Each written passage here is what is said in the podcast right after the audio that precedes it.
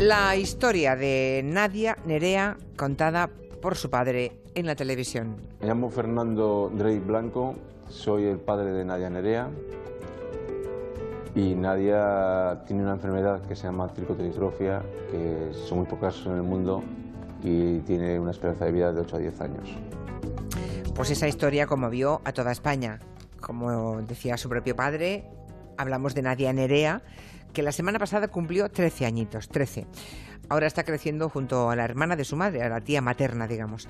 Eh, Nadia Nerea está enferma desde que nació, es verdad. Es verdad que tiene tricotiodistrofia, que es una enfermedad rara, es una enfermedad fatal en algunos casos graves, aunque en el suyo, en el suyo no, porque tiene una, una variante leve de una enfermedad que en cualquier caso sigue siendo terrible. Los padres de esta niña, Fernando y Marga, están acusados de haber exagerado esa discapacidad de su hija y de, bueno, de ganar dinero precisamente con eso. Les piden ahora seis años de cárcel por estafa. Hoy en el territorio negro, Luis Rendueles y Manu, y Manu Marlasca, muy buenas tardes a los dos. Hola.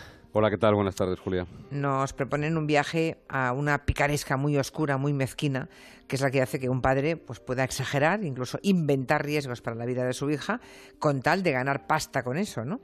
Quizá que empecemos contando eh, quién es Nadia Nerea Blanco y, y, en realidad qué enfermedad tiene esta niña, porque tener tiene una enfermedad grave. Sí, sí. Nadia nació en abril del año 2005, cumplió 13 años la semana pasada y nació ya enferma, enferma de tricotiodistrofia, que es un mal muy poco corriente. Es una enfermedad genética que padecen unas 50 personas en España en diferentes grados. Puede ser mortal, como tú decías antes, pero en el caso de Nadia, según lo que luego iba a contar el doctor Ferrando, que es un especialista, es un dermatólogo en el Hospital Clínic de Barcelona, decía que en el caso de Nadia es leve. Este especialista, el doctor Ferrando, recibió una muestra de pelo de la niña en el año 2009, cuando ella tenía cuatro años, para analizarla y concluyó que Nadia sí que padecía tricotiodistrofia, pero en el grado leve. Así que Nadia Nerea puede tener, y tiene de hecho, el pelo seco, tiene el pelo pobre, como que parece que se le va a caer, muy pajizo, muy quebradizo, tiene alteración en las uñas, tiene cierto déficit mental, cierto retraso mental y de desarrollo, tiene la piel escamosa y tiene fotosensibilidad, es decir, es sensible a, a los rayos del sol. El doctor Ferrando concluye que el estado de la pequeña es aceptable, pero que ciertamente no tiene cura, no tiene ninguna cura. Lo único que puede ser es tratada para mejorar su aspecto y para mejorar la salud de su piel. O sea que es verdad que Nadia Nerea tiene una enfermedad seria que le genera una discapacidad reconocida ¿eh? oficialmente eh, del 75%, o sea, no es ninguna broma. Pero eso sí, no hay peligro para su vida según los doctores, ¿no? Bueno, pues esta niña enferma con esa grave enfermedad va creciendo con sus padres en Baleares y a partir del año 2008 pues comienza a aparecer en medios de comunicación, casi siempre con su padre, Fernando Blanco. Así fue. Los padres se movilizaban, según decían, por el bienestar de Nadia y empiezan a hacerse conocidos en, primero en Baleares. En febrero de 2009 forman la asociación Nadia Nerea, luego la convierten en la Fundación Nadia Nerea y el padre ya había salido por entonces en la televisión autonómica de Baleares, en IB3, contando una historia muy dramática. ¿no? El padre contó la primera vez que salió en la tele que habían gastado ya unos 120.000 euros para tratar de salvar la vida de su hija, que entonces tenía tres años. Y contó también que en aquel momento, 2009, Nadia tenía que ir urgentemente a Brasil, ese fue el país que dijo entonces, para visitar a un especialista en tratamientos genéticos y que necesitaban ayuda urgente. La verdad es que la niña tiene mucho encanto, yo la vi en la tele y es una niña a la que abrazarías, ¿no? Eh, está realmente enferma y, y, genera muchísima empatía. Y también genera pues audiencia en televisión, eso es una realidad incómoda que hay que reconocer, ¿no? Y el padre pues vuelve a recurrir otra vez a los medios en busca de ayuda. Sí, corría el año 2010 y Fernando Blanco, el padre de Nadia, vuelve a IB3, a la televisión balear. Esta vez pide dinero y donaciones para su hija porque, según cuenta, va a ser sometida a un tratamiento genético que van a pagar 10 supuestos filántropos de Madrid. Pero pese a la ayuda de esas 10 buenas personas, no hay suficiente dinero porque el tratamiento costará, anuncia el padre en la tele, unos 720.000 euros y es imprescindible para que Nadia pueda seguir viva, pueda seguir viviendo. Meses después, el padre anuncia un nuevo giro en el caso de su hija y dice que ya hay un grupo de 14 científicos eminentes de Rusia, de Bélgica, de Estados Unidos que están tratando a su hija y que la ven cada seis meses. También anuncia el padre entonces que quiere llevar a la niña, a su hija Nadia, a la prestigiosa Clínica Universitaria de Navarra. El padre, Fernando Blanco, lo que dice es que la esperanza de, vida de su hija está bajando, le, le, pone más dramatismo al caso, y dice que su esperanza de vida es ya solo de siete años. Insisten en el caso de su hija es el único en España en que la enfermedad es mortal. Y poco después, los padres y Nadia, y esto sí es verdad, viajan a Navarra, Van acompañados de cámaras de otro programa de la televisión autonómica balear que entrevista a la doctora Patiño, que ha visto a Nadia y le va a hacer un tratamiento, un estudio, más que un tratamiento, un estudio genético. O sea que los padres sí que llevaron, en este caso, a Nadia Nerea a la clínica de Navarra, ¿no? Porque está documentado y le siguió la televisión. Esto fue en el 2010, ¿no? Eso es. La investigación de los Mossos de Escuadra certifica que efectivamente se gastaron en torno a 2.700 euros en un, en un estudio médico de Nadia en esa clínica de Navarra. El historial de Nadia allí en Pamplona ratifica que sufre la variante leve de la, de la enfermedad le prescriben un champú para el pelo y una crema para la piel y también un medicamento porque Nadia sufre el TDAH, es decir, un déficit de atención. En ningún caso, en ese informe, se habla de enfermedades mortales ni graves. Y después es cuando los padres se trasladan con la niña a Cataluña, ¿no? Se instalan en la provincia de Lleida, abandonan Baleares, se van a Lleida y en concreto en un pueblo pequeño que se llama Fígols. El padre pone allí una tienda pequeña de vinos y bueno, sigue con sus campañas más o menos mediáticas, con más o menos presencia en favor de su hija. Sí, el padre lleva siempre la voz cantante en esta historia. La madre Margarita vive dedicada a cuidar de Nadia y desde el año 2014 recibe una ayuda mensual de unos 387 euros de los servicios sociales por la discapacidad de su hija. En Cataluña repiten la misma mecánica. Al asistente social del hospital de referencia de Nadia, en el hospital de Sedurgel, le cuentan que la niña sufre, vamos a leer lo que dice en el informe, tricotiodistrofia en el grado más elevado. Sus células envejecen de forma prematura y sufre enfermedades de personas mayores como Alzheimer, ceguera, sordera y problemas de piel. A la trabajadora social del hospital, insisto, los padres de Nadia le cuentan que se han trasladado a vivir allí por el cambio de clima, dicen, y que a la niña le va muy bien. En Baleares, mientras tanto, pues mm, ellos han dejado un recuerdo como mínimo rarito, ¿no? Extraño. Eh, hay personas a las que el padre ha dejado pagares falsos también queda un poco empantanada la subasta de un piso. Todo es un poco raro de su paso por Baleares. Sí, y ahora ya a toro pasado parece que lo que hacía era continuas huidas hacia adelante. ¿no? Posiblemente el padre de Nadia pensó que su historia estaba ya quemada en Baleares, que allí ya todo el mundo eh, había contribuido todo lo que tenía que contribuir y poco más podía sacar. Aunque a sus amigos les cuenta que se iba porque le había salido un gran trabajo. Iba a ser, dijo, distribuidor de los mejores vinos de España, por ejemplo, Vega Sicilia. Casi nada. Mm. Lo cierto es que el hombre, nacido en Valladolid, ya había pasado por prisión tras ser condenado en el año 2001 a cuatro años y diez meses, y diez meses de cárcel por estafa. En aquel momento, Blanco era delegado de una empresa de distribución de bebidas, de refresco, y por decirlo así, a grosso modo, se quedaba con el dinero de la empresa. Se quedó en total, según la sentencia, con unos 120.000 euros. Y allí, en la cárcel en Mallorca, Fernando Blanco conoce a la que sería su esposa y va a ser la madre de Nadia. Todo indica que Blanco comentó a un compañero de, de la cárcel a quien la novia iba a ver y eh, iba a tener vis a vis, encuentros íntimos con él, que él se sentía muy solo. Y este colega del talego pues le pidió a su novia ayuda y a la cárcel llegó un día de visita para conocer a Fernando Blanco, Margarita Garau, que entonces era una joven azafata de Transmediterránea.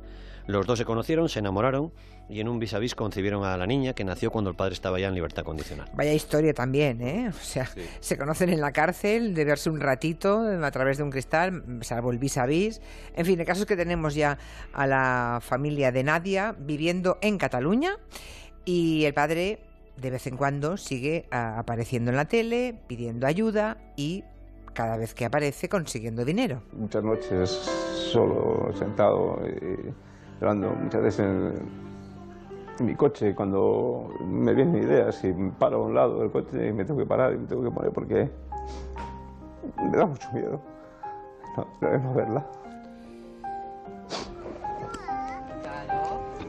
Yo lo que pido es ver a mi hija mayor y verla entrar por, casa y que mi, preocupación sea, pues, con quién va o qué va a hacer.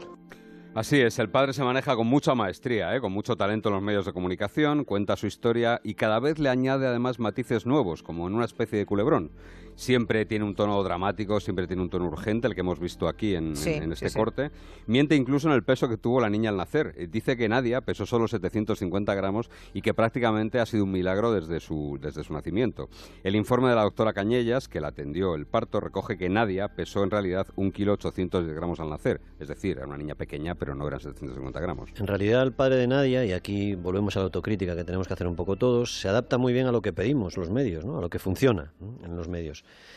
Y así iba explicando, iba contando que nadie puede sufrir Alzheimer. En otra ocasión que ya no reconoce la niña cuando se despierta, no reconoce a sus padres. Dice también que va a morir si no se opera. Y cuenta que en las operaciones, por ejemplo, los cirujanos le hacen un agujero por la nuca durante 14 horas seguidas para alargarle la vida. Cuenta que también solo en batidos, unos batidos especiales, gasta 77.000 euros al año. Y al final de esas intervenciones anuncia que muy pronto lo van a operar en Estados Unidos. Los padres de Nadia viven bien con el dinero que, que ganan en las campañas para su hija, ¿no? El padre, de hecho, no vuelve a trabajar, al menos no figura ni como autónomo ni trabajador, nada de nada, desde el año 2007. Y la madre, la madre sí, la madre cuida de la niña, ¿no? Está en casa es. cuidando de la niña. El caso es que en verano del 2016, y aquí empieza un poco la memoria de todos, ¿verdad? Estalla el escándalo. Se pasa de frenada, yo creo. El padre se pasa de frenada, encabeza una nueva ofensiva para conseguir dinero, para recaudar dinero, y es la ofensiva más espectacular de todas, yo creo. Decide escribir nuevos capítulos del culebrón en que ya ha convertido él la historia de Nadia. Empieza con dos entrevistas en medios escritos, en La Vanguardia y en El Mundo. En la primera anuncia que ha estado con su hija en Afganistán, para que allí en Afganistán la trate un médico. Dice que necesita otra operación, que esa operación cuesta 100.000 euros más y que si no lo consigue otra vez su hija va a morir. Esa operación la van a hacer en un hospital llamado Children's Hospital, en Houston, en Texas. Y todo se desencadena con una entrevista publicada en noviembre de ese año 2016 en el diario El Mundo. Allí Fernando Blanco adorna todavía más su historia, aunque te decía Manu. Cuenta que estuvo en una cueva de Afganistán, no en una clínica, en una cueva. Cuenta que han gastado ya más de 2.100.000 euros tratando de curar a su hija, salvando su vida. Cuenta que ha visto médicos en Brasil, Panamá, Cuba, Guatemala, Argentina, Rusia, Suecia, Finlandia, Italia, India, Francia y Bélgica. Cuenta que se ha encontrado con Al Gore, el que fuera vicepresidente de Estados Unidos, Sí. que le ha dicho que es un héroe incluso. Y el padre a todo esto pues revela otro detalle terrible, ¿no? Eh, para acabar de darle el máximo dramatismo. Dice que él mismo sufre cáncer y que se está muriendo. Bueno, efectivamente, sí. Por eso decía que se pasó de frenada. El padre de Nadia lo que cuenta es que tiene cáncer de páncreas, que tiene metástasis en el hígado, que lo detectaron en el año 2013, pero que él no va a tratarse porque quiere dedicar lo que le queda de vida, él dice que un año más o menos, a luchar por salvar su hija, ¿no? por la curación de su hija. La entrevista tiene una repercusión tremenda y el padre acude de nuevo al hilo de esa entrevista eh, a varios programas de televisión. En apenas cuatro días, el padre de Nadia consigue que miles de personas de toda España, sensibilizadas por la publicación del diario El Mundo y también por los programas de televisión, le donen 300.000 euros para la operación de su hija. Pero tras esta historia formidable de novela, digamos, ¿no? Alguien por fin en el gremio decide mm, hacer una investigación y comprobar qué hay de cierto en, en esa historia, ¿no? Lo hacen algunos compañeros que, que fueron, hay que decirlo, contra la corriente general, ¿no? Eh, Lo hicieron con mucha valentía y seguramente con pocos recursos. Sí, porque esa es la semana en que, en que el padre de Nadia, el caso de Nadia, estaba en todas las televisiones. ¿eh? Antena 3, La Sexta, La 1, Telecinco, todas. ¿eh? Y fue primero un compañero en un blog humilde que se llama malaprensa.com, el compañero se llama Josu Mezo, el mismo 27 de noviembre de 2016, muy poco después del artículo y de, la ola de esa que te decía Manuel, de 300.000 euros en cuatro días, Mezo señalaba ya errores graves en el texto. Por ejemplo, el Children's Hospital que te decía Manu, donde se iba a operar, no existe. ¿no?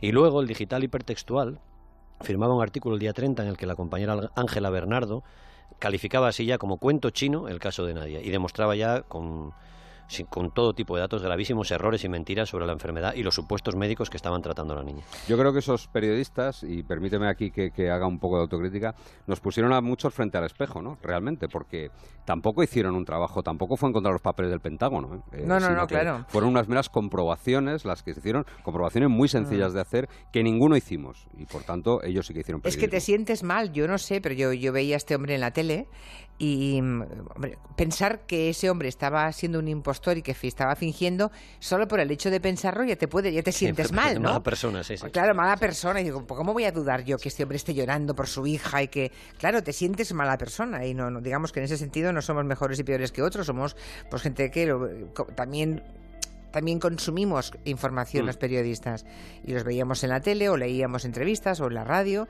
y, y, claro, es que a nadie se le pasaba por la cabeza, salvo a estos colegas y por eso hay que resaltarlo y, y aplaudirles, ¿no?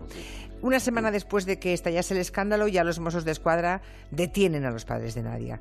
Las investigaciones, pues, ah, han concluido y ahora el juez pide seis años de cárcel. ¿Cuáles son las, las conclusiones más importantes de esas investigaciones de la policía en Cataluña? Bueno, hay una muy sencilla, que es que los padres hicieron de las donaciones que consiguieron para Nadia su modo de vida, su forma de vida. ya, ya, claro. Llegaron a ingresar por banco 1.111.317,55 euros y se gastaron algo más de 792.000 de esos euros, 792.000. Hubo 5.574 personas que hicieron donaciones por transferencia y otras 1.006 personas que hicieron ingresos en efectivo para Nadia.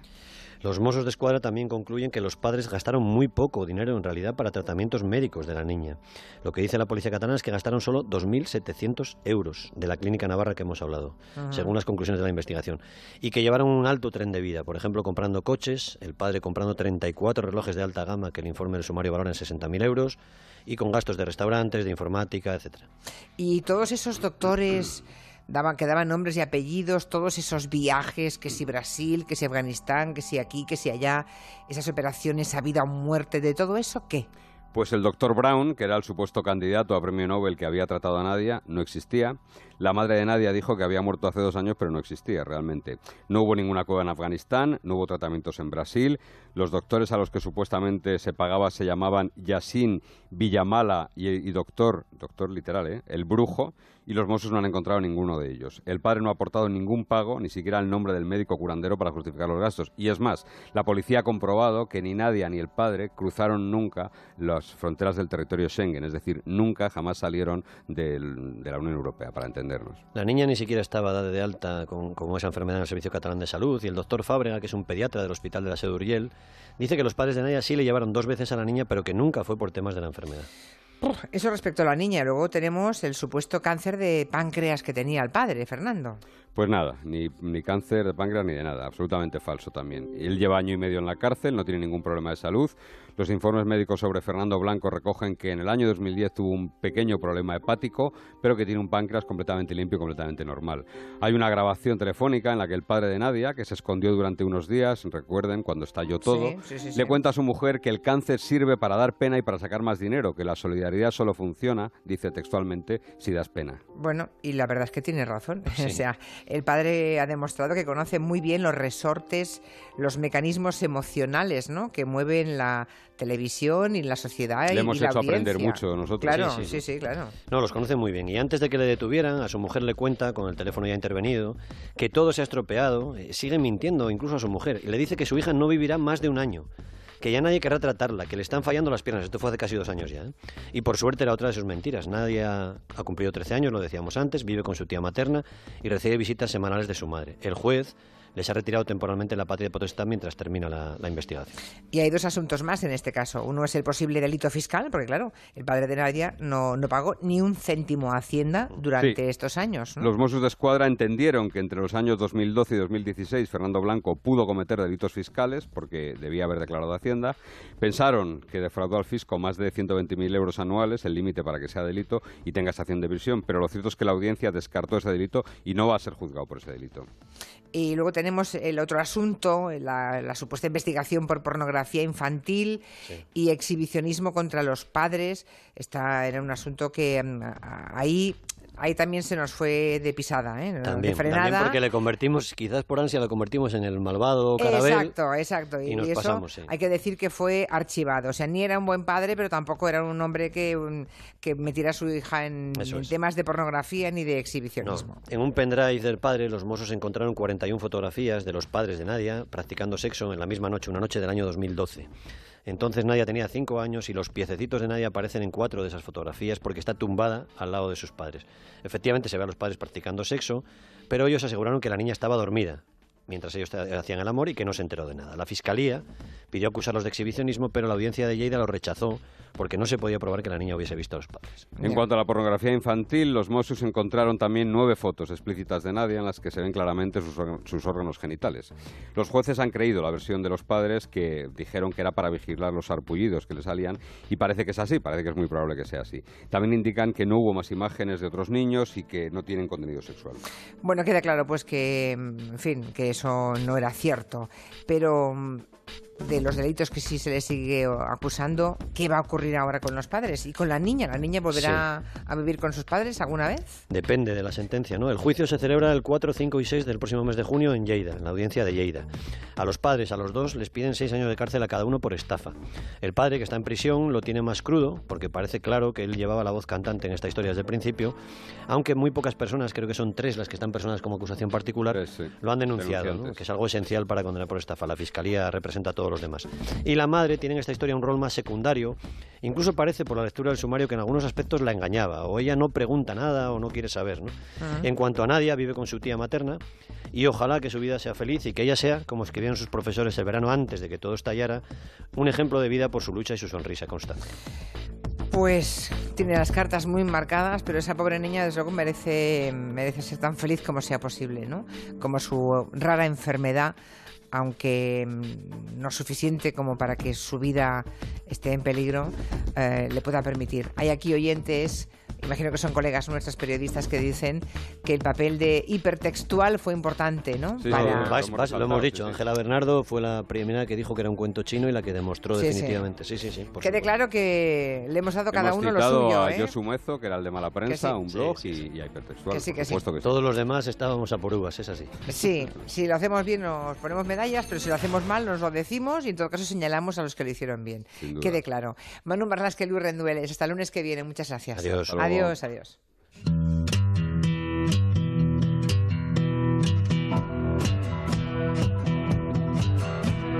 Gelo, de 3 a 7 en Onda Cero con Julia Otero. Reach out and touch